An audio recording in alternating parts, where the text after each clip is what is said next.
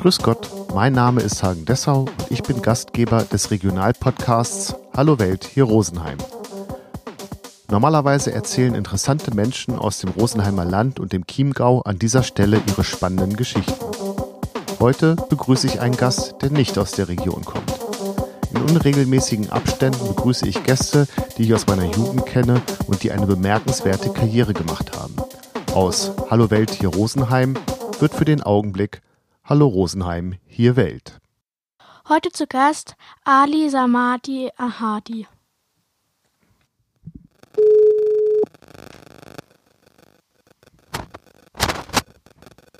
Hallo Hagen. Hallo, grüß dich. Na, Ähm, hast du auch das Piepen auf dem Ohr gerade? nein. Ähm, ich steck dich mal ganz kurz aus und wieder ein. Augenblick. Jo, kein Problem.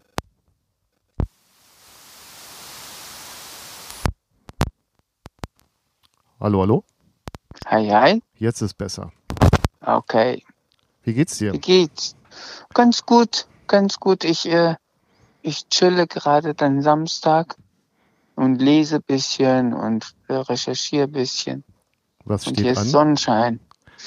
Ach, wir überlegen gerade äh, ne, die erste, den ersten Sitcom, animierten Sitcom äh, im deutschsprachigen Raum zu produzieren.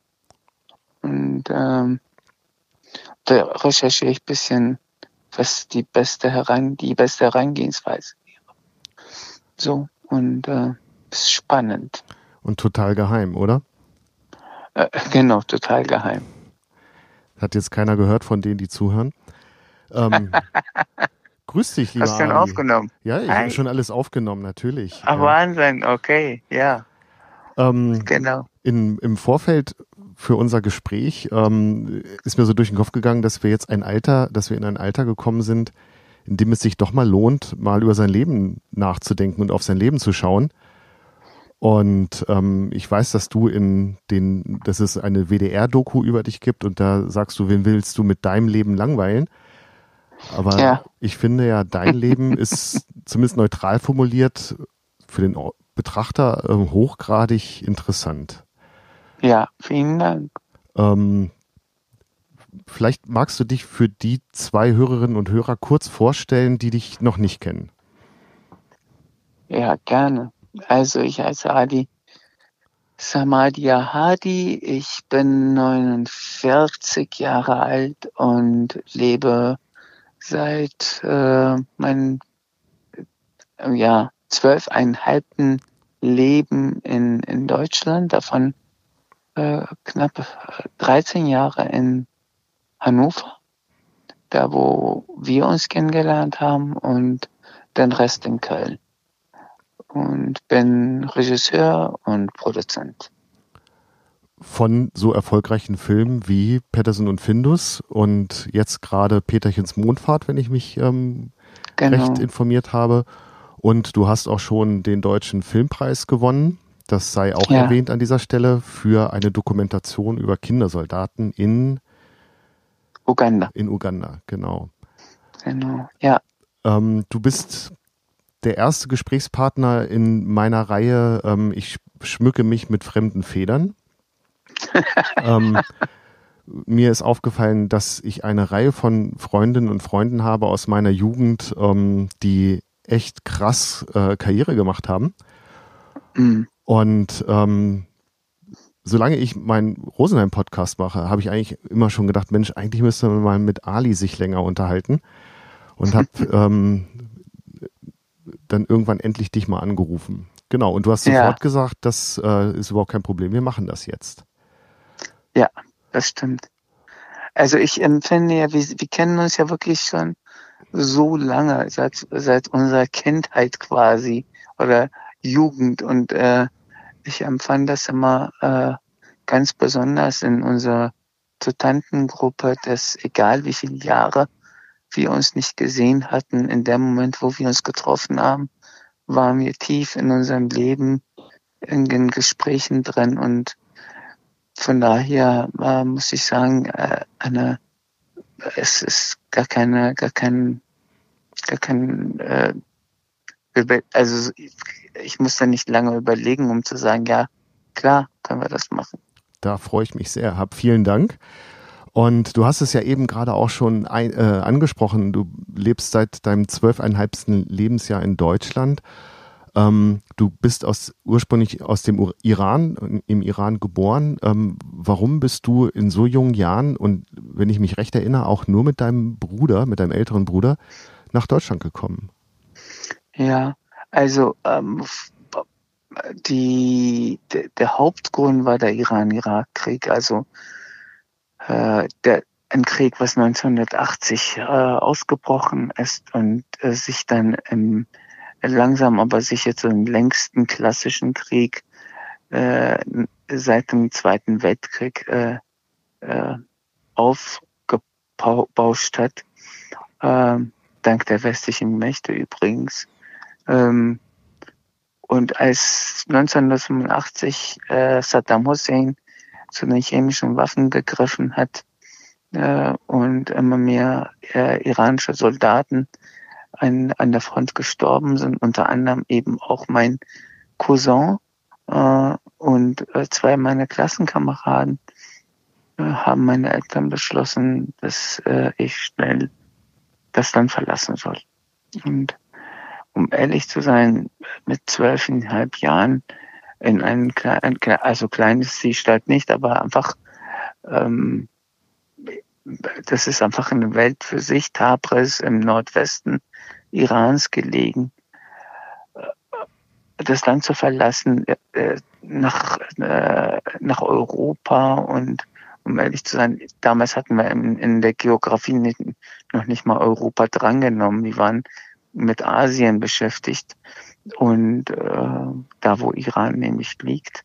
Und äh, von daher wusste ich nicht mal, wo Deutschland ist und was wie, was das eigentlich bedeutet, sein Heimatland zu verlassen, für immer wegzugehen.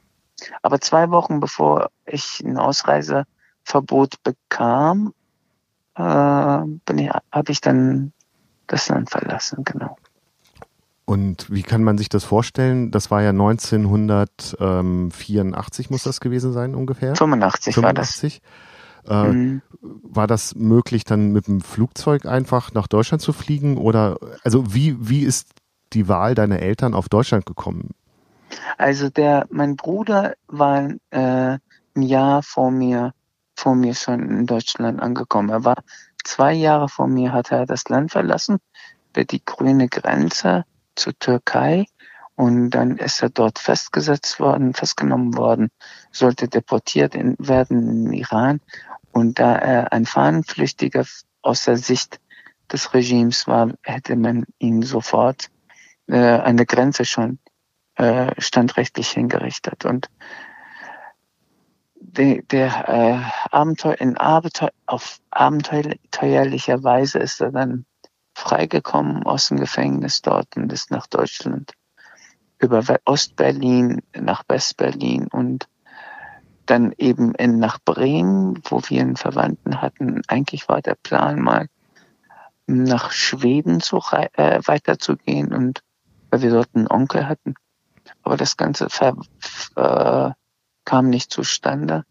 Und da mein Bruder in, äh, in Bremen lebte, bin ich nach Deutschland tatsächlich ähm, als Minderjähriger, also bis zum 13. Lebensjahr, durfte man damals nach Deutschland einreisen als Iraner.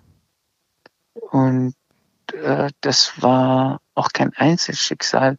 Viele Kinder sind damals in den Flieger gesetzt worden und weggeschickt worden, in der Hoffnung, dass sie, wo sie auch landen, es besser haben als an der Front hm, eines Krieges, was komplett sinnlos war. Und dann eben ja auch erstmal zumindest der Flug als solches komplett alleine auch. Genau. Und dann bin ich nach äh, Frankfurt, da hat mein Bruder mich aufgesammelt und wir sind nach Bremen, haben dann ein halbes Jahr zusammen in Bremen gewohnt und dann bei einer politischen äh, Veranstaltung trafen wir auf einen äh, Freund, äh, entfernten Verwandten, der in Hannover lebte. Und mit ihm zusammen sind wir dann tatsächlich nach Hannover gezogen. Und dann ist er nach Kanada ausgewandert. Mein Bruder ist nach Ulm zum Studieren gegangen und ich saß dann alleine in Hannover. Was viele Deutsche wahrscheinlich schon als schlimm genug empfinden würden. Ähm, mhm. Aber äh, wie, wie, war das? Also, wie gut war dein Deutsch zu dem Zeitpunkt? Gar nicht. Ich, konnte, also als ich nach Deutschland kam, hatte ich zwar Unterricht genommen äh, im Iran, drei Monate, aber, ich konnte eigentlich gar nicht reden. Und ich kam nach äh, äh, Deutschland und habe wirklich, äh, das war wie außerirdisch lernen. So. Und peu à peu äh, ging es dann los. Ähm, der Punkt war natürlich auch, dass ähm, dieses, dieses Schulsystem in Deutschland, das ist ja das ist ja ein ganz eigenes Schulsystem. Ich kannte mich gar nicht hier aus. Und ich dachte, wie im Iran, Schule ist Schule. Und habe mich bei der nächstbesten Schule angemeldet. Und ausgerechnet, das war eine Hauptschule. Und dann bin ich, bis ich gerafft habe, dass ich eigentlich dort nicht studieren kann. Da waren schon anderthalb Jahre vergangen und ich wollte vehement da raus ins Gymnasium und man wollte mich nicht da rauslassen. Ja, und dann habe ich mit der neunter Klasse dann den äh, Wechsel zur Realschule und Ende der zehnten Klasse dann den Wechsel zu, zum Gymnasium gemacht. Du durftest und wenn nicht du raus. unseren Entschuldigung, wenn du unseren gemeinsamen Lehrer Fritz fragen würdest, würde er vielleicht sagen, er kann ja immer noch nicht richtig Deutsch. Nein, wahrscheinlich nicht, aber oder er würde sagen, ich habe es ihm beigebracht. Kann sein, wie auch immer. Aber, aber äh, ja, es war wirklich, ich meine, es ist nun mal so, ähm, ich sage aber, keine, keine Sprache ist wirklich meine Muttersprache. Also eine Sprache, wo ich beheimatet bin, weder Deutsch noch Persisch, was die Amtssprache im Iran ist. Meine Muttersprache ist Aserisch ähm, und, und keiner von denen ist wirklich meine, eine, die, die Sprache, die, mit der ich mein Herz richtig Ausdruck verleihen kann. Vielleicht äh, ist die Filmsprache die Sprache. Und ähm, in welcher Sprache träumst du dann? Mal so, mal so. Also mal auf Deutsch und mal auf Aserisch oder Persisch.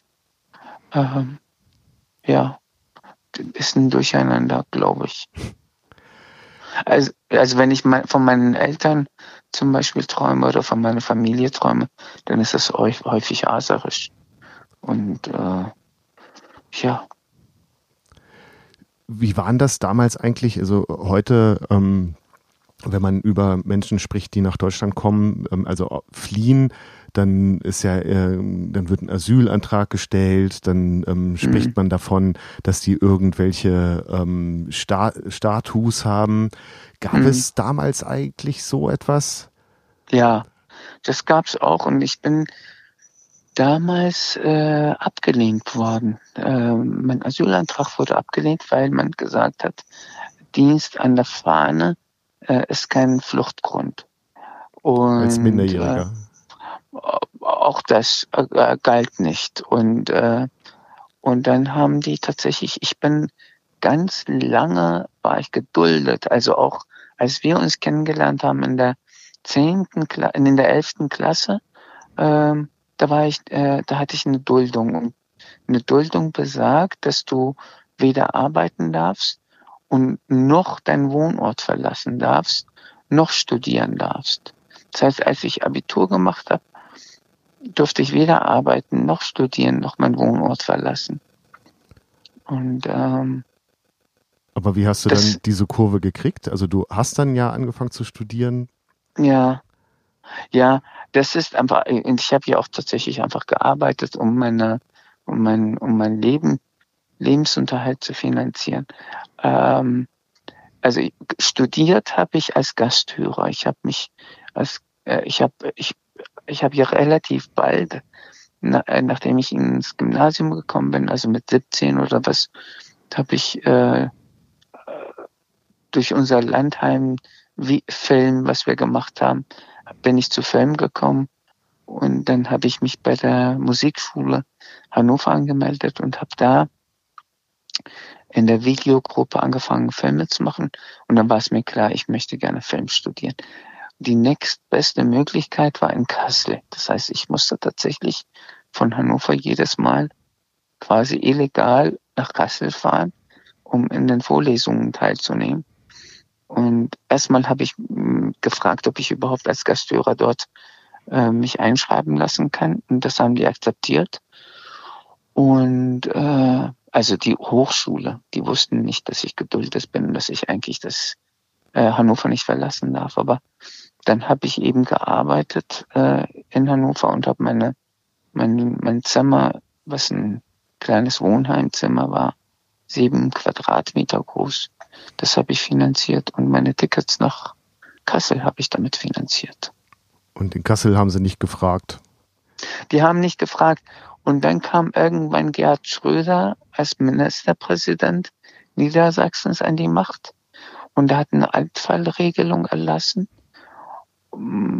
der besagte, die, die Leute, die sieben Jahre in Deutschland zur Schule gegangen sind und ihr Lebensunterhalt selber verdienen können, die können, ähm, die können ähm, eine äh, Aufenthaltsgenehmigung haben innerhalb von Niedersachsen.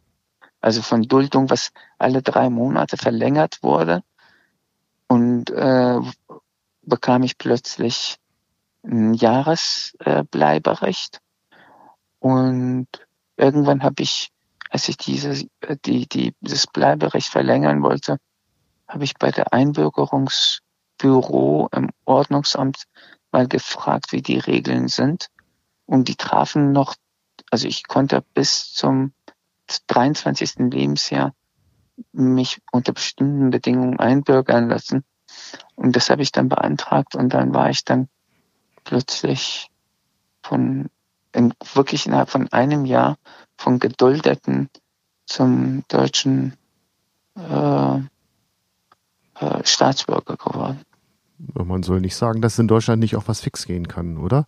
Ja, aber das Lustige daran war, dass keiner ähm, zu mir kam, um es mir zu sagen, sie haben die Möglichkeit, sondern es war wirklich per Zufall, dass ich das für mich so rausbekommen habe. Und dann ging es echt fix. Und vor allem habe ich das rausgekriegt. Weil ich, bevor ich noch meinen Einbürgerungsbescheid bekommen hatte, hatte ich meine, meine Muster, meinen Musterungsbescheid bekommen. Aus dem Iran Und, oder aus Deutschland? Nee, aus Deutschland. Ich durfte dann, bevor ich, bevor ich wusste, dass ich, dass ich eigentlich Deutscher bin, hatte ich schon meinen Musterungsbescheid in der Hand. Und dann bin ich äh, gemustert worden. Aber du hast Hast du einen, einen ähm, Kriegsdienst äh, angetreten oder? Nee, nee. Ähm, ich hatte ein paar Gründe, warum ich das nicht äh, antreten musste. Gott sei Dank. Und äh, ja, das ist mir erspart geblieben wir sind jetzt schon ziemlich weit äh, fortgeschritten. In, ähm, ich würde gerne noch mal ein paar Schritte zurückgehen. Ähm, ja. Du hast eben gerade gesagt, dass du gemerkt hast, die ähm, Hauptschule ist nichts für dich. Du willst aufs Gymnasium. Ähm, wo kommt die, dieses Bewusstsein her, dass, dass es ein, ein, ein Gymnasium braucht, um hier ähm, was zu reißen? Ähm, es hätte ja auch durchaus sein können, dass, dass du einfach in diesem System bleibst und dann einen anderen Weg gehst. Also woher kam dieser, dieser äh, Drang, sage ich jetzt, dahin zu gehen? Also es, ist, es hat natürlich, also die, die, die Frage oder die, die, die, dass ich zum, zum Gymnasium wechseln musste, kam mit der Frage, wie kann ich studieren? Und Studieren war gesetzt bei uns ähm, in der Familie. Und das ist, also es war klar, wenn du diese Reise, wenn du diese Tortur auf dich nimmst, dann willst du was aus dir machen. Und ähm, es ist auch, muss es auch so sehen, diese Gesellschaftsschicht, die damals Iran verlassen hat oder nach wie vor verlässt. Iran hat das größte Brain Drain auf der ganzen Welt. Also all die Menschen, die Iran verlassen, sind entweder äh, haben die äh, super Abschlüsse gemacht oder die möchten gerne studieren, haben sehr gute Schulabschlüsse hinter sich. Und äh, das sind immer junge Leute, die das Land verlassen. Also Kanada hat damals als so viel 83 bis äh, oder 80 bis 86 so um den Dreh hat Kanada mal gesagt, dank der iranischen Ärzte, die äh, nach Kanada gereist sind, könnten die 20 Jahre lang die Hochschule für Medizin dicht machen. Die hatten immer noch genug Ärzte. So viele Ärzte sind nach Kanada ausgewandert. Und auch bei mir in der Familie war es klar, äh, äh, die, es ist ja immer, ähm, die, gerade die politisch Aktive, Aktiven sind ja häufig aus einer Gesellschaftsschicht kommen, die reflektiert äh, ihr Leben auch sich anschauen. Und für, für unsere Familie war klar, dass, dass, dass wir alle studieren. Und war das für dich ein Druck oder war das äh, eine Selbstverständlichkeit? Ähm, also das, was ich studieren sollte, war Druck. Äh, aber dass ich, dass ich studiere, war selbstverständlich. Also ich sollte mal, wie meine anderen Geschwister, was Vernünftiges studieren. Klar. Äh, Ist dir auch gelungen, und, ja. Naja, Film war natürlich nichts Vernünftiges in Augen meiner Eltern und wir hatten echt sehr, sehr schmerzhafte Diskussionen. Ähm, speziell mit meinem Vater, der sagte, Kind, äh, du weißt nicht, was du tust. Und ich sagte richtig, aber ich möchte das tun. Und ähm, und das war das war eine schmerzhafte Angelegenheit, aber dass ich studiere, war klar. Und wann war der Punkt, dass du dich von deinen ähm, Eltern oder von deinem Vater emanzipiert hast? Äh, das war, äh, er hat irgendwann mal eine Reise angetreten, genau deshalb, äh, also der kam nach Deutschland äh, irgendwann kurz vor der Abitur, um mir klarzumachen, um mich wach zu rütteln.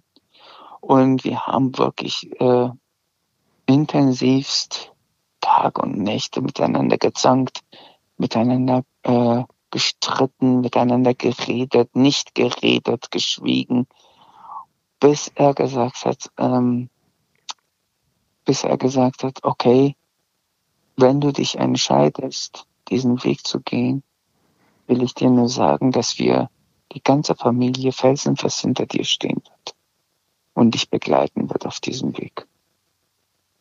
Und äh, ab dem Moment war klar, der Weg ist frei. Und ist das dann auch für dich ein, eine echte Befreiung gewesen oder? Total, klar. Also war und dann wurde es natürlich plötzlich auch so eine Last, weil natürlich wollte ich nicht, äh, wollte ich nicht äh, die, die, die, die Erwartung oder die Hoffnung oder sagen wir mal so, die hatten sich alle dann committed. Mein Vater, meine Mutter hatte, hatten sich ähm, hatten sich hinter mich gestellt und äh, da kam da kam für mich auch ein ein Scheitern nicht in Frage. Ja. Ähm, aber das heißt ja, dass du wieder nach äh, in den Iran auch reisen darfst oder ähm, ich meine mich zu erinnern, dass dass ich dass du mal in den Iran geflogen bist, auch um deine Familie zu Ja, das war genau, das war ähm, mit, äh, als ich 26 war, mh, hm, kam äh, begann eine Reformbewegung im Iran, also nach Khomeinis Tod ähm, und nach der nach dem Präsidentenwechsel im Iran kam eine Reformbewegung im Iran, wo eine Generalamnestie äh, ausgerufen wurde, wonach Leute, die eben wegen wegen Krieg das Land verlassen hatten, wieder zurück konnten. Und das betraf mich auch. Ich konnte tatsächlich äh, mein, mein, äh, mein, äh, mein äh, Militärdienst im Iran quasi mich da freikaufen und konnte dann meine Familie besuchen. Und das ging auch bis 2009, das war 96, glaube ich. Und das ging bis 2009 prima. Also ich bin zwei, dreimal im Jahr dorthin gereist zu der Familie. Bis ähm, zu den äh, Wahlen 2009, wo die Menschen betrogen wurden um ihr Wahl. und ich mich entschied, äh, einen Film darüber zu machen. The Green Wave. Und seitdem, oder? The Green Wave, genau. Und seitdem kann ich nicht mehr in den Iran. Ähm, aber gibt es noch Kontakt zur Familie? Naja, äh, mein Vater ist 2009 gestorben. Oh, okay. Und meine Mutter ist vor zwei Jahren gestorben. Und äh, meine Schwestern leben im Iran, aber die, die Eltern sind nicht mehr da. Und wie ist der Kontakt? Also ähm, dürft ihr Kontakt haben und, oder, oder, oder habt ihr Kontakt und deine Schwestern machen sich strafbar? Nee, wir dürfen schon Kontakt haben, aber ich darf halt nicht mehr einreisen. Das heißt, bei der, bei der, äh, als Mama gestorben oder als sie krank war und, und ins Koma gefallen ist, konnte ich nicht hinfahren. Und als sie gestorben ist, äh, war ich eben auch nicht da. ich würde gerne nochmal zurückgehen in, in, in, diese Situation des Schul Schulsei Schülerseins. Ja. Ähm, wie hast du deinen Platz gefunden? Also ich kann mich erinnern, ähm, als wir uns kennengelernt haben, dass du eine ordentliche Portion an Selbstbewusstsein hattest, also ganz, äh, also ganz positiv, ja. Also Echt? Ähm, so, wenn ich so drüber nachdenke, wie das war, ähm, also dass man nicht so das Gefühl hatte, uiuiui, den müssen wir jetzt aber in Watte packen oder so, sondern ähm, also du hattest dich ja eben da, wenn man so will, auch schon hochgearbeitet. Ähm, äh, wie hast du dies, diesen Weg, wie bist du diesen Weg gegangen und wie hast du deinen Platz gefunden, dass, dass, ähm, dass du das Gefühl hattest, es ist gut, dass ich hier bin oder es ist auch richtig, dass ich hier bin? Hm. Also es ist interessant, deinen Blick auch zu, zu hören. Ähm, es ist ja so, wenn man so eine Revolution erlebt, äh, also wenn eine Revolution in einer, in einer Gesellschaft passiert, dann reißt es einem total mit, egal wie alt man ist. Man wird verwirbelt und irgendwo rausgespuckt und äh, es ist ein, wie ein wie ein äh, ähm, wie ein, wie etwas, was, was der gesellschaftlichen Veränderung oder persönlichen Veränderung eine unglaubliche Geschwindigkeit gibt. Und so kam es auch, also ich war sehr politisch, als ich nach Deutschland kam mit zwölfeinhalb Jahren. Und ich war auch mein, mein ganzes Leben, Schulzeit auch sehr politisch. Und eigentlich habe ich so gesehen, mh, hm, gar nicht eine Jugend oder eine Pubertät erlebt. Wenn, wenn ihr äh, über Musik und Bands euch unterhalten habt, war ich außen vor. Ich war, ich habe nix, ich habe nix gewusst. Ähm, und Smalltalk oder so, das war überhaupt, das ging gar nicht. Ich wusste gar nicht, wie das geht. Ähm, und also mein, mein, mein Ding war was anderes. Ich habe ich hab, ähm, bei Flüchtlingsvereinen gearbeitet, ich habe mit Amnesty International gearbeitet, ich habe äh, die Verbindung von iranischen Flüchtlingen mit den Jusos und mit den Grünen und so weiter und so fort organisiert, war Dolmetscher für Geschichte. Das war mein Ding. Aber im normalen, ich meine Kinder- und Jugendleben war ich schon sehr, sehr ähm, zurückgeblieben und wirklich, ich sag mal, äh, ja, da wusste ich mich, da kannte ich mich gar nicht aus. Weil es dich nicht interessiert hat oder weil dir der Zugang gefehlt hat? Äh, mir hat komplett, ich, ich habe es einfach verpasst gehabt.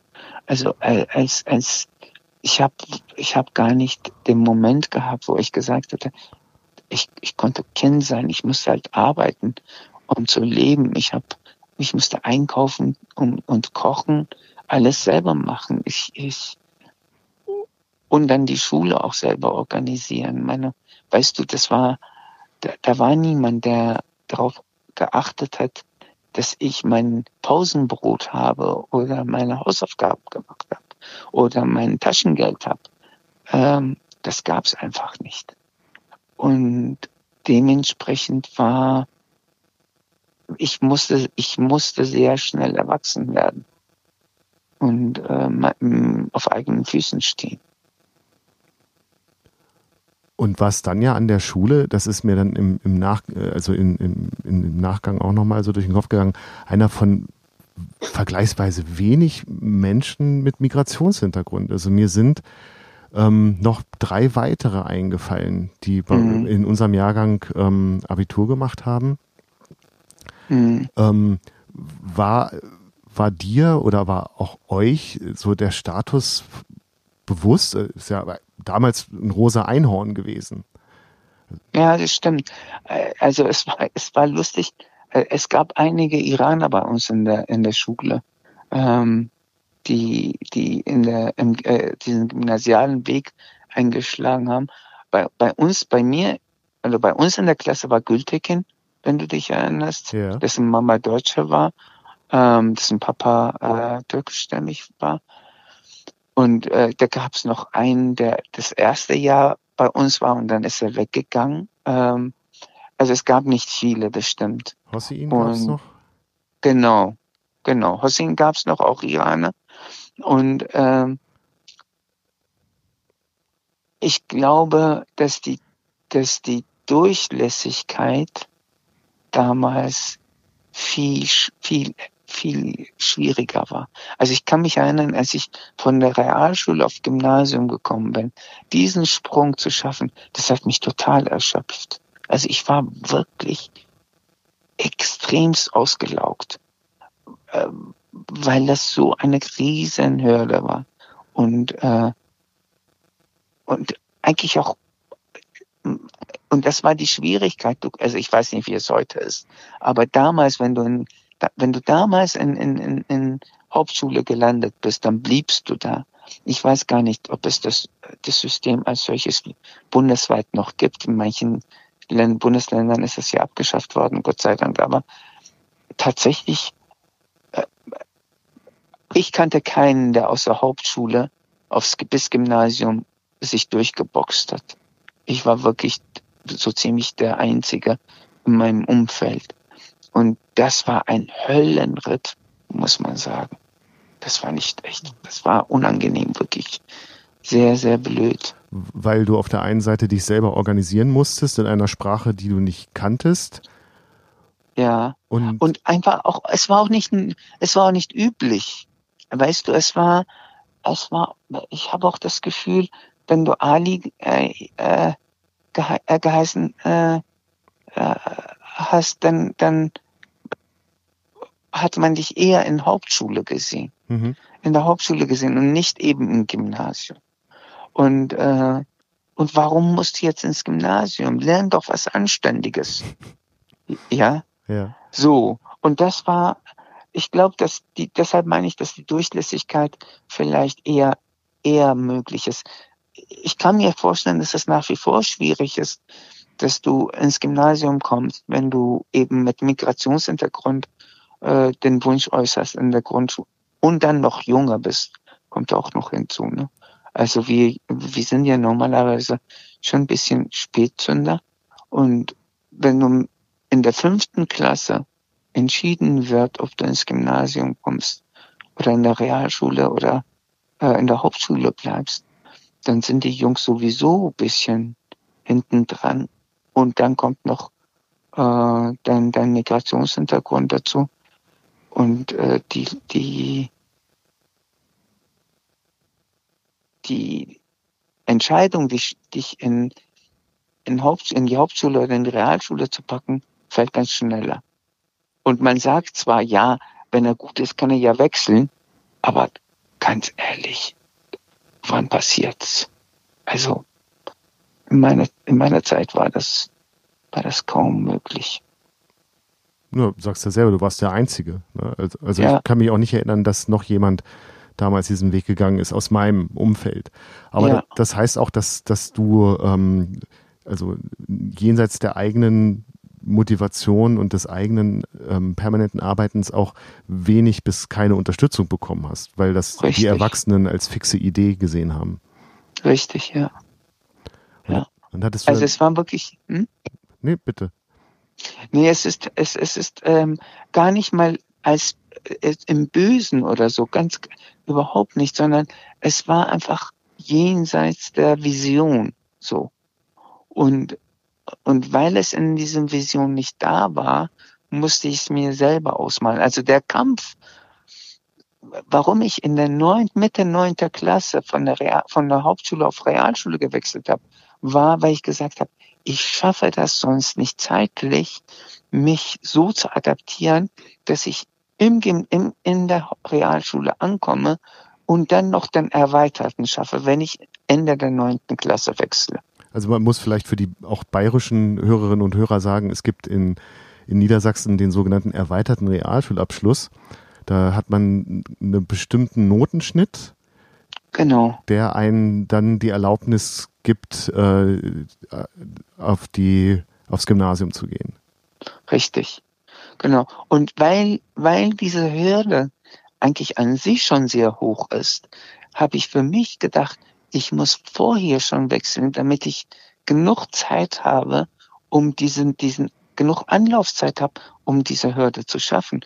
Also auch diese, diese, diese Vision zu haben und dann die Meilensteine zu setzen für einen, damals war ich wie alt, ähm, 15 oder noch jünger. Ähm, das war schon wirklich verrückt. Also, äh, ja, wirklich durchgeknallt. Deshalb meine ich auch, ich hatte keine, keine Pubertät in dem Sinne, weil ich mit, mit solchen Dingen mich befassen musste. Und hattest du irgendwann so einen Augenblick ähm, der Genugtuung, dass du dir gedacht hast, so, und euch habe ich es allen gezeigt? Nee, das nicht. Nee, das hatte ich nicht. Weil ich habe die schon sehr, sehr, sehr, sehr gern gemocht. Die Lehrer und die Lehrerinnen, muss ich sagen. Die waren auch wirklich ähm, super, super glücklich ähm, über, über meinen, meinen Weg. Und ich glaube, das hat dann auch wirklich wie mir geholfen, über, über meinen Tellerrand zu sehen. Also, dass du auch ich glaube, die waren alle stolz. Hm? Dass du auch den Weg geebnet hast für die, die danach kamen. Genau, dass dann die Lehrerinnen genau. und Lehrer festgestellt haben, hui, da geht was. Da geht was, genau. Ja. Ja.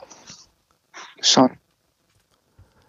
Ähm, du hast eben gerade schon gesagt, du hast dich schon in deiner frühesten Jugend politisch ähm, engagiert, äh, in der Flüchtlings, äh, äh, ähm, Flüchtlingsszene, sage ich jetzt mal, ja. ähm, im, ähm, auch in Bezug auf den Iran. Ähm, und dann bist du, das sag ich jetzt mal, nur Filmemacher geworden. Ähm, mhm. äh, also wie, wann war der Punkt, dass für dich klar war, ähm, ich, ich muss Filme machen. Du hast das vorhin schon so in einem Halbsatz ähm, mal, mal gesagt, aber das, das muss dich ja total geflasht haben. Also was, was war es, was dich so ähm, überwältigt hat, dass du gesagt hast, das ist es, was ich machen muss? Also ich habe ich hab tatsächlich ähm, bei dieser Flüchtlingsvereine und bei den linken Bewegungen, bei Antifa-Bewegungen war ich recht aktiv. Und dann haben wir auf den, äh, im, als ich in der elften Klasse zu euch gestoßen bin, oder du bist ja auch da in der, in der 11. in, in die Leibniz-Schule gekommen, bin, als wir da im Landheim diese, diesen Film gemacht haben, diesen Schulfilm gemacht haben. Da habe ich gedacht, was für ein tolles Medium. Und ich habe dann unseren Lehrer gefragt, wo kann ich das weiterlernen? Und dann hat er eben die Musikschule Hannover mir vorgestellt. Die hatten damals eine Videogruppe. Und mit denen zusammen haben wir einen Kurzfilm, drei Minuten lang, über Rassismus gemacht. In dem ich mitgespielt habe. In dem du mitgespielt hast. Und das Ding genau. hat drei, drei Minuten, dreieinhalb Minuten hat es gedauert, glaube ich. Und das Ding ging in die Festivals und ging durch die Decke für unsere Verhältnisse. Und vorher habe ich wirklich, wenn ich, wenn ich zum Beispiel, ich habe mal eine Demonstration für die Menschen in El Salvador organisiert, zusammen mit den Jusos und mit den Grünen. Und ohne Witz, da kamen zwei Leute von den Jusos, drei von den Grünen und 200 Iraner zur Weihnachtszeit in Hannover, mitten in der Stadt zusammen. Die 200 Iraner hatte ich organisiert, die alle zusammen für El Salvador demonstrierten. Und es hat mich in Heidenkraft gekostet. Und dann mache ich diesen Drei-Minuten-Film und plötzlich merke ich, was das für eine Kraft hat. Wie viele Leute den Film sehen, wie viele Leute darüber diskutieren, sich damit auseinandersetzen. Und dann entschied ich, in, in, in, in äh, Film zu studieren. Aber das, ähm, wenn ich mich an unseren Film, den wir in der, im Landschulheim gedreht haben, erinnere, so richtig politisch war der ja noch nicht. Ähm, nee, der nicht. Ich meine den danach. Das, ja, schon klar. Aber was, was war das, was, was dich da so fasziniert hat? Also das, das war ja noch, also hast du schon während, äh, ähm, also du bist der Kameramann gewesen. Ähm, ja. Hast du damals schon. Tonmann. Das, äh, Schrägstrich Tonmann. Ähm, mhm. Hast du damals schon das Potenzial gesehen oder äh, was war das, was dich da so geflasht hat? Ich glaube, in dem Moment habe ich tatsächlich erstmal nur die Technik gesehen. Ich, ich, also als wir in Landheim den, den Film gemacht haben und geschnitten haben, da habe ich gedacht, boah, ein super, Te also da war ich sehr von der Technik fasziniert. Das hat mich sehr begeistert. Und als wir dann den Film gemacht haben, den Kurzfilm gemacht haben und gemerkt haben, boah, da geht echt, da, da, da kannst du viel mehr, viel größere Masse an Menschen erreichen, dann war es klar, die Verbindung war hergestellt für mich im Kopf. Ja. Also das heißt, für dich war in dem Augenblick klar, ich werde ein Filmemacher, der ähm, politisch ist. Mm, ja, andersrum. Ich habe gedacht, ich kann meine politischen ähm, Gedanken in, in Bildern ausdrucken. Und das ist tatsächlich auch die ersten Filme, die ich gemacht habe, waren auch so. Und dann wurde, wurde das, also die, mit erhobener Faust, sage ich immer. Und dann wurde diese Faust immer leiser. Also und, äh, vielleicht die Filme, die dazugehören. Ähm, äh, ähm, ist sicherlich äh, der Film Lost Children, ne, der über die mhm. ähm, Kindersoldaten in Uganda, The Green Wave. Mhm. Äh, du hast noch einen Film über ähm, in, in Südafrika gedreht, ne? Gemacht, genau, über über die äh, über Johannesburg, über ein Newtown, über ein Viertel in Johannesburg, was damals ein No-Go-Area war. Und davor habe ich aber einen Film gemacht, ähm, äh, über die Terroranschläge der islamischen Regierung im Ausland. Da war ich 21, glaube ich. Und dieser, dieser Film, der ist nie fertig gemacht worden, weil es mich so mitgenommen hat und mich so übermannt hat, weil ich so involviert war, ja. dass ich, ähm, dass ich, dass ich da drin ver verloren ging.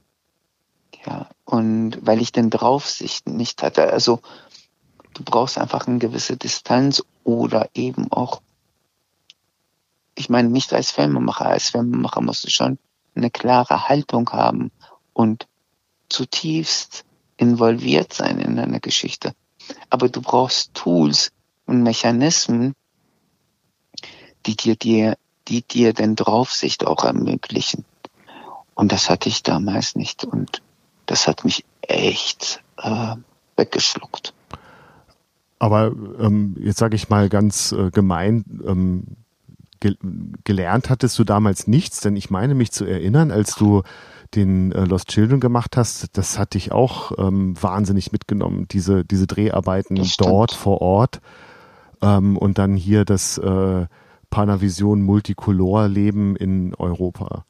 Richtig. Aber da hatte ich da hatte ich, davor hatte ich ein paar Kurzfilme gemacht, die eben mit mir, mit mir erstmal gar nichts zu, also ähm, ich muss sagen, nach diesem Film, nach diesem gescheiterten Film, beschloss ich Filme zu machen, die nichts mit mir zu tun hatten, um das Handwerk zu lernen. Und dann habe ich tatsächlich angefangen, Filme zu machen, wie Geburtstag mit der Omi zum Beispiel. Ähm, ein Kurzfilm, der plötzlich aber seelisch mit mir so viel zu tun hatte. Gar nicht mit politischer Haltung oder so. Und dann kam die Möglichkeit eben über Kinder im Krieg äh, zu erzählen, wie eben mein Cousin und wie eben meine Schulkameraden, die im Iran gefallen waren. Und da war ich schon besser drauf gewappnet. Nicht, nichtsdestotrotz, du hast recht, der Film hat mich komplett mitgerissen. Ich brauchte auch anschließend Therapien, um da wegzukommen von den Albträumen. Aber ähm, ich, ich habe ich hab da das Handwerkzeug besser beherrscht. Und dann hast du den Deutschen Filmpreis gewonnen damals für den Film. Das kann man genau. gar nicht oft genug sagen. Ähm, ja. Wie ist das? War auch für den Emmy nominiert und für den Shortcuts auf dem Short Shortlist für den Oscar. Ähm, mit dem ersten Film, also ersten Kinofilm. Das war schon Wahnsinn. Ähm, und, ja. und fandest du das ironisch, dass du mit so einem Film ähm, eine also diese Aufmerksamkeit bekommst außerhalb der Szene? Also mh, mm, ironisch nicht. Ich, ich fand das spannend. Ich fand das, ich fand es irrsinn, also kaum zu glauben, weil wir haben den Film mit kaum Geld gemacht und äh, und wir waren nur zu viert, fünf, äh, drei Jahre lang an dem Film gehangen und ähm, und plötzlich, plötzlich äh, lief der Film in, in UN, in der UN, äh, also in New York im UN-Saal, bevor die den Kindersoldaten Verbot von Kindern in, in, in Kriegshandlungen äh, ratifiziert haben. Ja. Und äh, der, der, der äh, Premierminister von Kanada hatte sich den Film angeguckt, bevor er mit dem ugandischen äh, Präsidenten sich getro getroffen hat und so weiter und so fort. Und der Film lief in zig fest. Also es war für mich so, wo ich gedacht habe, Wahnsinn, was, was, was unsere Beharrlichkeit und, und was das für eine Bewegung gesetzt hat und für eine Resonanz hatte. Das war, das war schon verrückt. Und du hast dich dann, also du, du warst dann ja auf den großen Bühnen der Welt tatsächlich ja. präsent. Ja. ja. Ähm, und ich kann mich auch erinnern, ähm, du bist damals dann aber als Gegenentwurf durch die Republik gejuckelt mit dem Zug und, ja. und hast diesen Film mit ähm, Schulklassen angeguckt. Ja, ich glaube, ich habe 250, 225 äh, äh, Schulvorstellungen besucht und habe mit denen diskutiert über über, über Kindheit und also Kindheit in anderen Welten, sagen wir mal so. Es war sehr bereichernd, auch sehr anstrengend, aber sehr bereichernd auch. Und ist diese, diese Anstrengung, von der du gerade gesprochen hast, auch ein Grund dafür, dass die Faust, die du vorhin meintest, ähm, äh, kleiner wurde oder, oder ähm, immer mehr gesenkt wurde, dass, dass du gemerkt hast, dass du diese Schlagzeilen nicht durchhältst? Nee, die Faust sank, weil ich nicht mehr den Kopf der Menschen erreichen wollte, sondern das Herz. Und das erreichst du nicht mit erhobener Faust, sondern das erreichst du mit zutiefst ähm, emotionalen und wahrhaftigen Geschichten. Und und ich glaube zum Beispiel, dass ähm, Green Wave, auch Lost Children, aber auch Green Wave, zwar sehr äh, gesellschaftlich wichtig oder gesellschaftlich Position beziehen, aber eigentlich ihre Kraft in der Wahrhaftigkeit der Emotionen und der, des, des Erzählten haben. Wie, wie kann man das ähm, erreichen, diese, diese Wahrhaftigkeit? Wenn ich nach meinem Lehrer Günter Reich gehe, äh, dann würde ich sagen, zuhören. Man muss echt zuhören. Man muss mit dem Herzen zuhören, mit, mit, sein, mit seinem ganzen Sein zuhören und wirklich verstehen, versuchen, die Menschen zu verstehen wirklich den Wunsch haben, den Menschen gegenüber äh, zu verstehen. Aber dann sind wir wieder bei der, bei der Kraft, die das kostet. Dann, wenn man das ähm, wirklich durchzieht, das heißt doch dann auch, dass man eigentlich nur eine gewisse Anzahl von Filmen machen kann, weil man dann einfach kaputt ist, oder? Äh, ja, ja, also ich, glaube, es, du brauchst eine Reinig Reinigungszeit. Es gibt, es gibt ja, du, du hast ja auch äh, genug Theater gemacht, um zu wissen, dass man nach so einer Premiere in so ein Loch fällt. Ja. Äh, diese Premierenloch, diese berühmte Premierenloch. Und diese Premierenloch ist in meinen Augen eine Reinigungszeit, in der man alles in Frage stellt. Sich selbst, seine, seine Handwerk, seine Erzählweise, seine Arbeit, seine Existenz, alles. Und das finde ich muss man durchleben, dafür muss man auch Zeit haben und sich Zeit geben. Und äh, diese Reflexion braucht's. Es gibt aber auch Methoden, wo man sagt, ich nehme mir diese Zeit jeden Tag und äh, nehme mir Auszeit, um zu reflektieren über das, was war und das, was passiert ist und äh, das, was auf mich zukommt.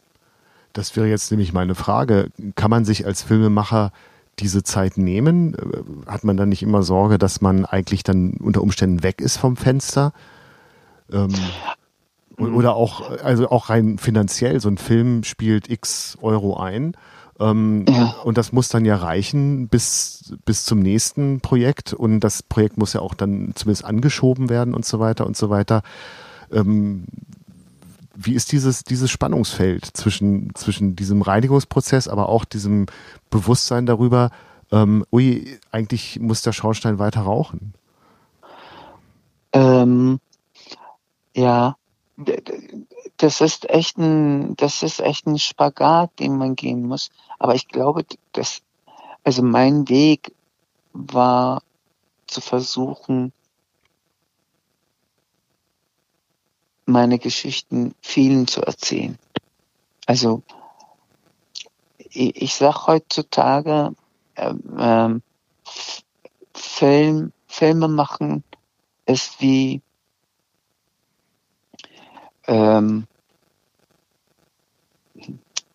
wie heißen diese diese Katze, der im Karton ist, diese physische. Ach so, äh, Schrödingers Katze. Schrödingers Katze, genau.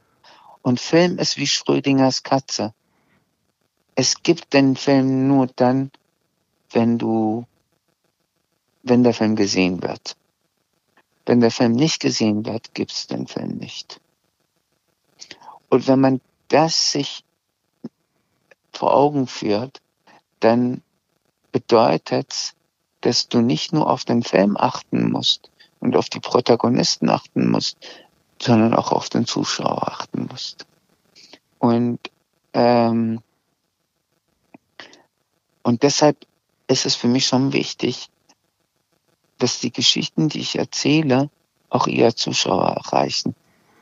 Und ähm, das ist die eine Seite. Die andere Seite ist, also offensichtlich erzähle ich die Geschichten so, dass immer wieder Produzenten auf mich zukommen und sagen, mach doch dieses Projekt auch. Und ähm, das ist natürlich sehr erfreulich. Und wie schafft man das, den Zuschauer mitzudenken, ohne sich an den Zuschauer ranzuschmeißen? Ähm,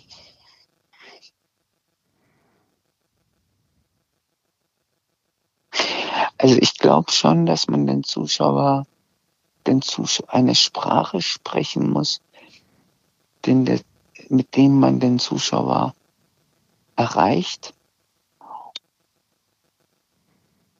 Und wenn, wenn, wenn, wenn man den Zuschauer erreicht hat, kann man dann, wenn die in, in, in dem Achterbahnsitz sitzen, dann kannst du diesen Achterbahn auch fahren.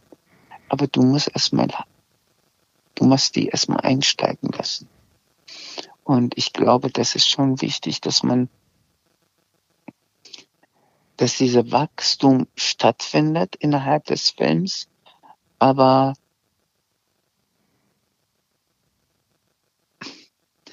ich finde es ganz schwierig zu sagen, ähm, ich erzähle dem Zuschauer was oder ich gebe dem Zuschauer was mit, sondern eigentlich ist es ein, ein, ein, ein etwas, was gegenseitig in dem Moment passiert. Und wenn man das so macht, dann denke ich, äh, hat jeder was zum Mitnehmen. Es gibt zum Beispiel bei Green Wave gab es ganz viele Doktorarbeiten und Magisterarbeiten, was weiß ich was, äh, wo Studenten sich mit dem Film, äh, weil der für sich sehr aus der Zeit rausgesprungen ist, weil es der erste Film war, der Animation in Dokumentarfilm reingebracht hat. Heute machen das jeder, macht das jeder äh, kleine Beitrag schon. Aber damals war es eben neu. Und da gab es sehr viele Abhandlungen zu diesem Film. Und wenn ich die gelesen habe, dachte ich mir, mein Gott, das habe ich doch gar nicht, so viel, so viel habe ich doch gar nicht da drin gehabt, wie Sie es sehen. Aber offensichtlich sieht jeder was anderes. Und äh, das ist auch gut so. Also das heißt, du nimmst den Zuschauer auch ernst. Total, total. Also, na klar, äh, wie gesagt, äh, es ist ein Dreieck, der da ist. Das ist, oder wenn du willst, ein Viereck. Das ist der Film natürlich, der Raum, der Zuschauer und die Macher. Diese vier, diese vier Säulen muss es geben. Und wenn es das nicht gibt, wenn eine der Säulen nicht gibt, dann gibt es den Film nicht. Jetzt hast du 2004 Lost Children gemacht mit all dem Erfolg, den er mitgebracht hat. Und dann ja. hast du 2009 eine ähm, Komödie äh, gedreht, ja. ähm, Salami Alaikum. Mhm. Ähm, und mit wenigen Ausnahmen bist du dann ja auch der Komödie im weitesten Sinne treu geblieben. Ähm, oder Kinderfilme, ja. Und dann eben Kinderfilme. Wie ist das in der Szene angekommen? Ähm, gibt es da welche, die die Nase rümpfen, die sagen, ähm, jetzt hat er sich verkauft? ja, er müsste ja, das, eigentlich das die Faust schon wieder, damals gegeben. Müsste eigentlich die Also Faust bei- wieder aus dem Sacko holen, so? Ja. Naja, na, das hat bei Lost Children gab es schon Empörungen, weil wir mit zwei Kameras gedreht haben und auch noch Sounddesign hatten. Das war sehr, das war neuartig für Dokumentarfilme. Und äh, und dann habe ich gesagt, nach diesem Riesenerfolg von äh, Lost Children mache ich eine Komödie. Und dann war natürlich, äh, die haben gedacht, er ist verrückt geworden. Aber für mich ist tatsächlich und das wird immer, immer mehr äh, äh, der Fall. Es ist nicht so, dass ich sage, ich mache den Film, sondern der, der, der, der, dieser Topic, der, das Thema steht ihm ganz oben über mir. Oder über uns, als uns meine ich über das Team. Und wie ein Baby, ja. Also wenn ein Baby schreit, dann versuchst du auch zu verstehen, was das, was das will. Und äh, drückst nicht das, was du denkst, drauf, sondern du versuchst zu verstehen, ist, äh, musst du Windel wechseln, musst du Milch geben, musst du äh, rausgehen, was auch immer. Ne? Und das ist auch mit dem Thema so. Du musst verstehen, was dieses Thema will. Und wie du diesem Thema, wie du dem, diesem Thema dienen kannst, dieser Geschichte. Und so kommt es, dass du mal Dokumentarfilm erzählst, mal eine Komödie machst, mal. Es ist, ähm, das ist auch das Gute oder das Schöne an Filmemacher. Man muss ja nicht immer das Gleiche machen, sondern ähm, man kann, man kann unterschiedliche Genres bedienen und unterschiedliche äh, Richtungen bedienen. Und ich glaube, ich bin nach wie vor einer der wenigen Kollegen in Deutschland, die sehr unterschiedliche Sachen machen, so ex extrem unterschiedliche Sachen machen. Ich mache nach wie vor produziere ich zum Beispiel sehr politische Filme. Äh, nach wie vor äh, mache ich Realfilm und Animation und 3D und 2D und was weiß ich. Ich schreibe, ich, das ist nicht oft, aber ich finde, das gehört zum Filmemachen dazu, dass man versucht zu verstehen, wie das, was das Thema will und dann eine Übersetzung dafür zu finden. Das heißt, das wäre auch ähm, etwas, was du dir wünschst, dass andere Filmemacher mal ein anderes Genre ähm, betreten und sich dort ausprobieren, um vielleicht auch eine anderen, andere Sicht auf ähm, ja, Hauptwerk zu finden ja, zu bekommen. Richtig.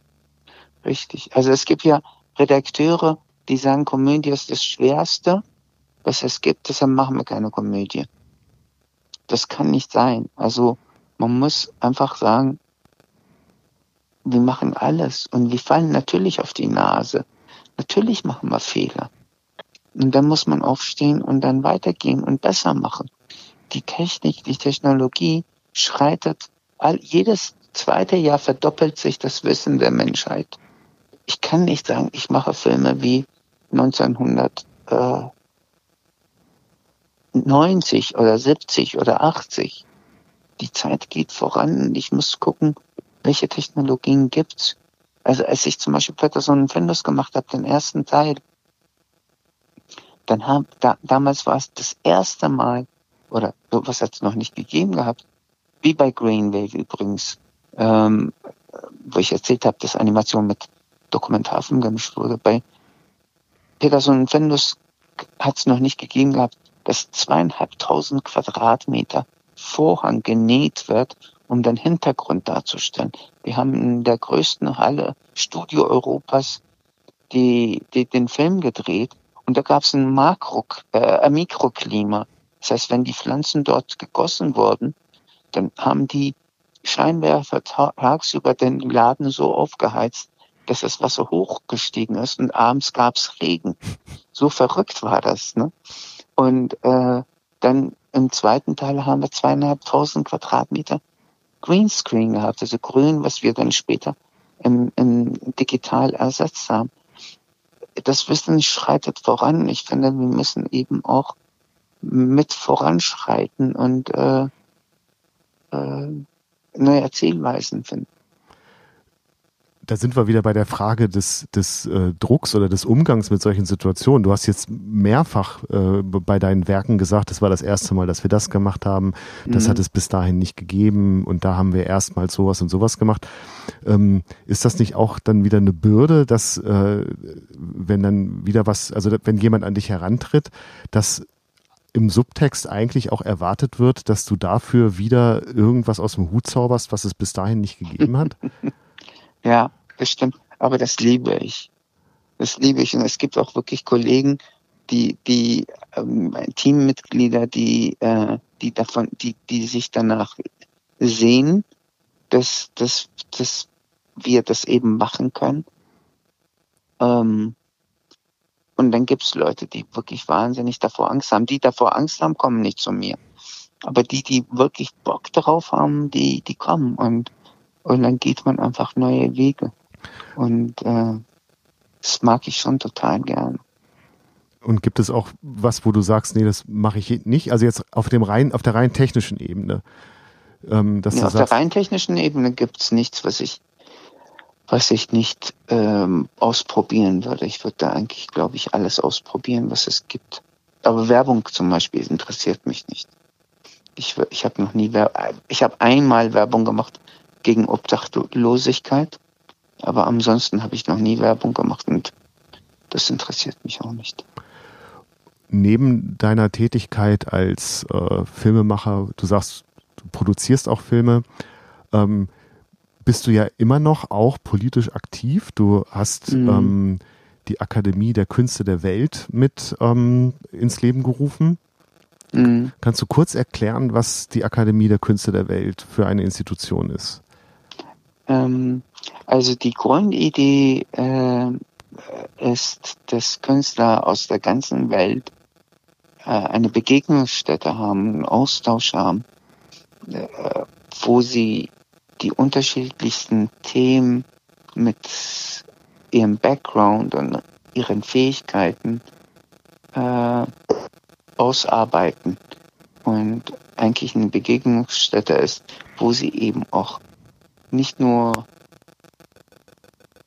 miteinander, sondern miteinander sich austauschen, sondern auch vielleicht gemeinsam Dinge entwickeln. Das war, das war, äh, als ich äh, das mit, also ich bin da ähm, äh, äh, Gründungsmitglied damals gewesen. Ich bin aber 1915, äh, 1915 ja. Nee, Entschuldigung, das sage ich. 2015. Äh, sorry. Bin ich ausgetreten. Äh, da kam meine Erkrankung dazu und ich sah, ich sah da äh, einige äh, Umsetzungsschwierigkeiten, deshalb bin ich ausgetreten. Aber ich bin nach wie vor, äh, also ich bin seit neuestem in der erweiterten Vorstand des deutschen, äh, der Deutschen Filmakademie und ähm, in zwei anderen Vereinen Vorstandsmitglied, äh, Vorstandsvorsitzender. Und nebenbei, ähm, das habe ich letztens in einer Doku im WDR gesehen, ähm, machst du einen Film, also berichtige mich, ein, ein Filmseminar in Afrika. Ja. Also ja. kannst du, das, das ist ja der Wahnsinn. Also ich habe gesehen, du sitzt irgendwo in Europa und ja. in einer Zoom-Konferenz und äh, unterrichtest Menschen irgendwo in Afrika, ähm, ja. wie man Filme produziert oder wie? Regie macht. Also es ist eine Regieklasse mit äh, äh, sieben äh, Regiestudenten aus Kenia und ähm, mit dann, äh, also dann erzähle ich so ein bisschen die Herangehensweise, meine Herangehensweise an, an, an Stoffe und an Themen und wie ich die Inszenierung vorbereite und wie ich die Inszenierung durchführe, was kommt, worauf es mir ankommt äh, bei, bei den ganzen Geschichten. Ja. Und das macht wahnsinnig viel Spaß. Es ist irrsinnig viel Arbeit, weil ich das alles vorbereiten muss. Ich habe sowas noch nie gemacht und schon gar nicht auf Englisch. Das heißt, ich habe kein Material dazu. Ich muss, ich muss das Material wirklich aus den Fingern saugen.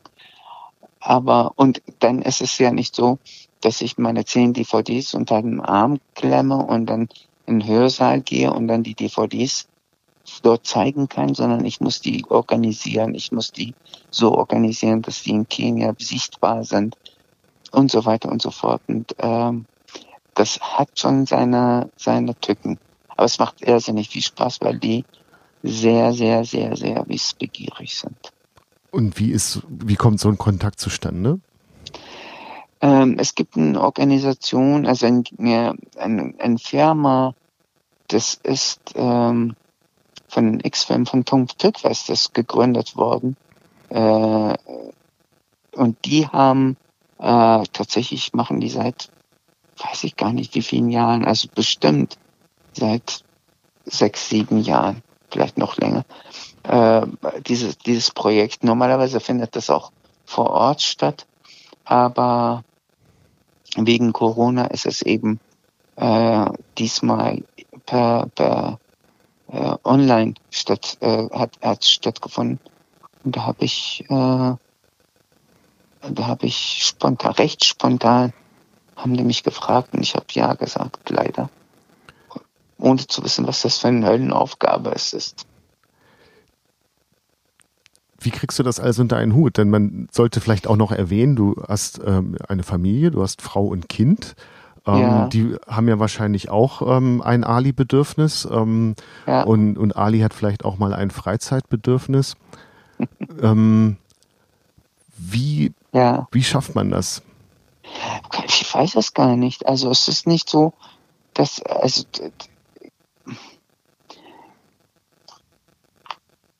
Ähm, ich glaube einfach, dass es wirklich meine Leidenschaft ist. Und, äh, und weil es meine Leidenschaft ist, durchströmt das mein Leben. Und auch in Freizeit oder in, in den Außer Gott sei Dank sind meine Tochter und meine Frau beides äh, Menschen, die sich eben auch für diese, für diese Zunft entschieden haben. Und äh, das heißt, unser Austausch in dieser Richtung kann auch sehr familiär und sehr äh, emotional reich sein. Weil sie und, verstehen, was dein Thema ist. Oder weil wir auch Themen zusammen einfach diskutieren und Dinge auch zusammen ausarbeiten und Dinge auch äh, zusammen entwickeln. Und das ist auch wirklich sehr schön. Also wenn ich mit meiner Tochter etwas schreibe, dann ist es wirklich etwas, was uns sehr einander näher bringt. So. Und wenn ich mit meiner Frau was inszeniere, dann ist das genauso intensiv. Und das macht schon sehr viel Spaß. Und ich versuche das auch wirklich, die Projekte äh, sind auch sehr familiär. In fast allen meinen Filmen äh, spielen meine Frau und meine Tochter eine Rolle. Und, das ist ja voll Vetternwirtschaft. Ist es auch, ja. es ist auch, es ist auch äh, wichtig und gewollt. Also es ist für mich schon sehr wichtig, dass, äh, weil ich weiß, die Qualität, die ich mit meiner Tochter erarbeiten kann, kann ich so nicht erarbeiten. Und das ist das eine. Das andere ist natürlich, die, die, die halten mir immer den Rücken frei. Die sind immer da, wenn ich, wenn ich durch dick und dünn gehe. Und, und selbstverständlich sind die auch dann da, wenn ich, wenn ich äh, diese Filme umsetze. Das ist gar keine Frage. Während du das ja. gerade erzählst, fällt mir ein, du hast auch Theaterregie gemacht. Ich habe auch mal Theaterregie gemacht, ja. Ich habe es aber nur einmal gemacht und dann war es war es das für mich. Tatsächlich, weil ich äh, mit dem Gedanken, also es ist ja, Theaterregie ist schon anders als Filmregie, weil Filmregie auf den Punktlandung arbeitet, hinarbeitet und Theaterregie eher so auf eine Insellandung arbeitet. Das heißt, es muss wiederholbar sein, das, was man produziert.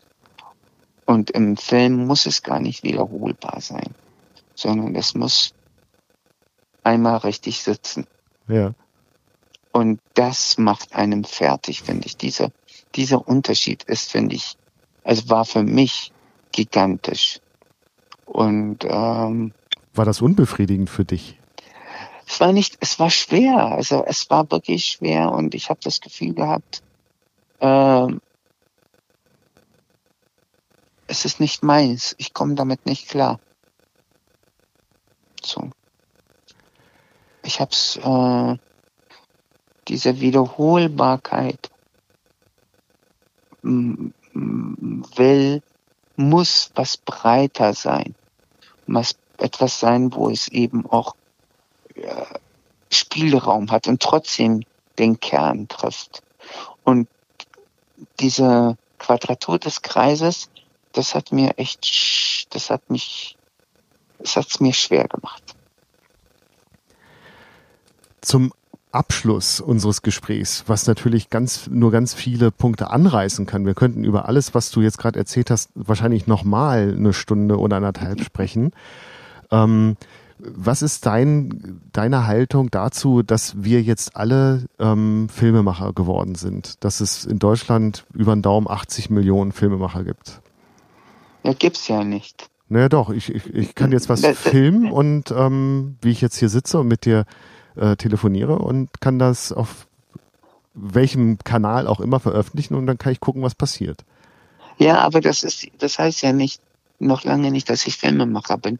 Es gibt Kugelschreiber und Zettel, so viel du willst. Aber nicht jeder wird ein Autor da, dadurch. Weil, es, weil ich Kugelschreiber einen Zettel in die Hand nehme, heißt das noch lange nicht, dass ich Autor werde. Und genauso ist es auch mit Film.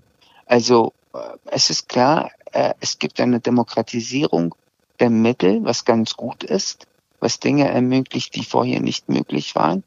Aber trotzdem muss ich, muss ich den Kern der Sache, nämlich erzählen, erzählen können, äh, muss, muss erlernt sein. Dasselbe betrifft auch Schreiben.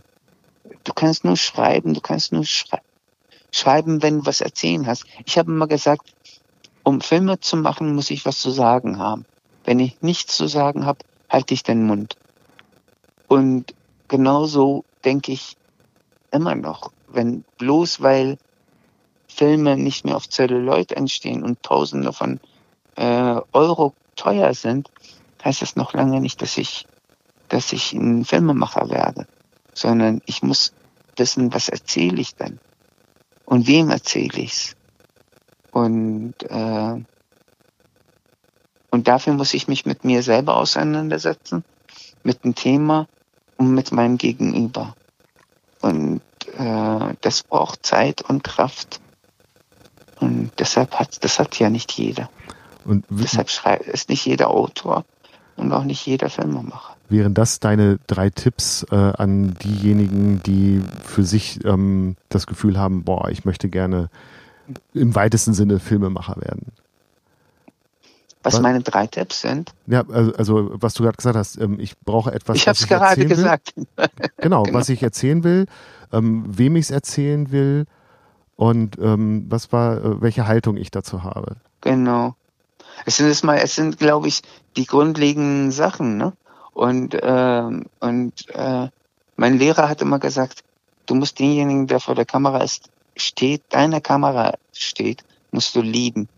Das hat gewisser, in gewisser Weise äh, das Thema, äh, was habe ich für eine Haltung gegenüber meinen, gegenüber das, was ich zeige, ne? Und um wem zeige ich es und wie zeige ich es. Und äh, ja, Filme machen hat auch viel, finde ich, mit Respekt zu tun. Mit äh, Respekt und äh, Leidenschaft.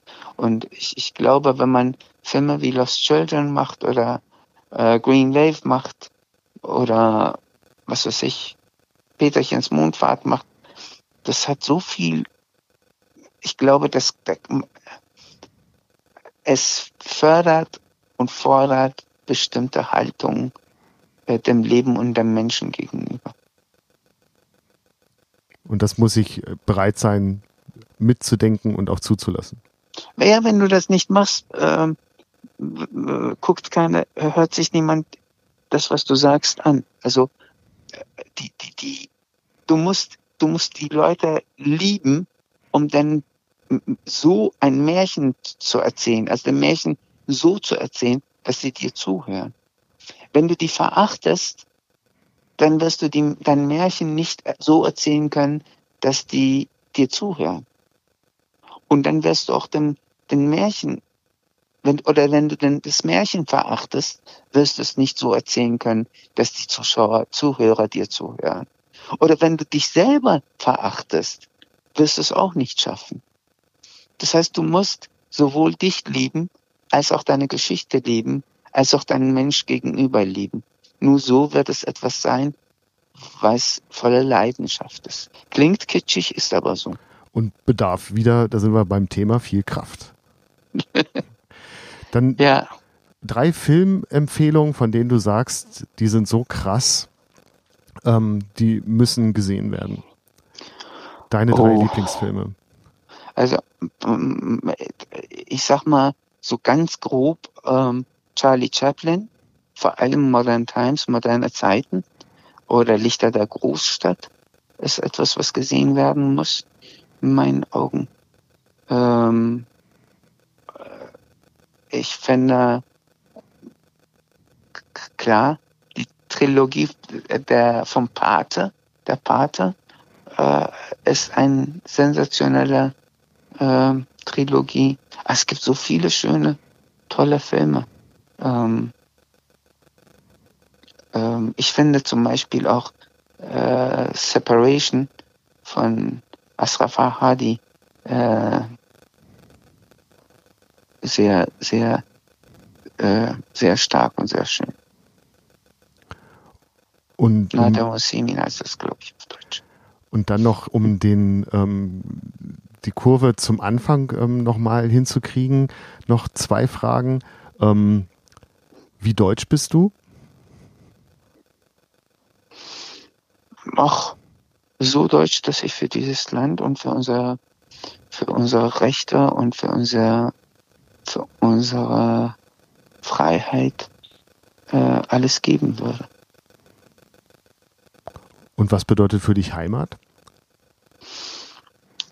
Ja, Heimat ist, ähm, das kann man, das ist, ich vergleiche das wie, wie Kinder. Wenn man ein Kind hat oder zwei Kinder hat. Ich habe hier, ich habe hier zwei Heimaten. Ja. Einmal Deutschland und einmal Iran. Und beides sind wie zwei Kinder, die ich habe. Beide liebe ich abgöttisch. Und mit beiden habe ich auch Stress. Und mit beiden habe ich auch meine Gezanke. Aber trotzdem sind die in meinem Herzen und äh, ich sehne mich nach denen und äh, manchmal will ich auch den Abstand dazu. Dann bedanke ich mich ganz herzlich, lieber Ali, für dieses wunderbare Gespräch. Danke, Hagen. Ähm, gerade ist ein neuer Film ins Kino gekommen, Peterchens Mondfahrt. Ja. Da wünsche ich dir ganz viel Erfolg. Und Vielen für alles Dank. das, was als nächstes kommt. Für die hoffentlich produzierte Sitcom. Danke, danke, danke. Ich wünsche dir auch alles Beste und ich weiß, dass das Genialste ist, dass du, also ich glaube, dass du deine Schüler in deiner Schule extremst glücklich machst. Ich glaube, du bist ein toller Lehrer. Das lasse ich jetzt mal so stehen. Vielen Dank. Danke.